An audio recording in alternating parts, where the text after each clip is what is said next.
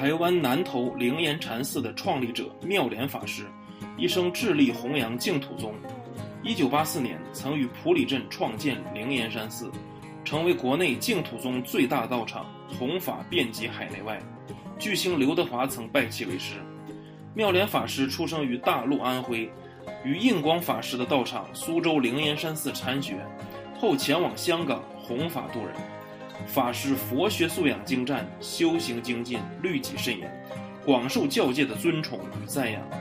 八十年代后前往台湾，创立了台湾灵岩山寺，后发展至全世界。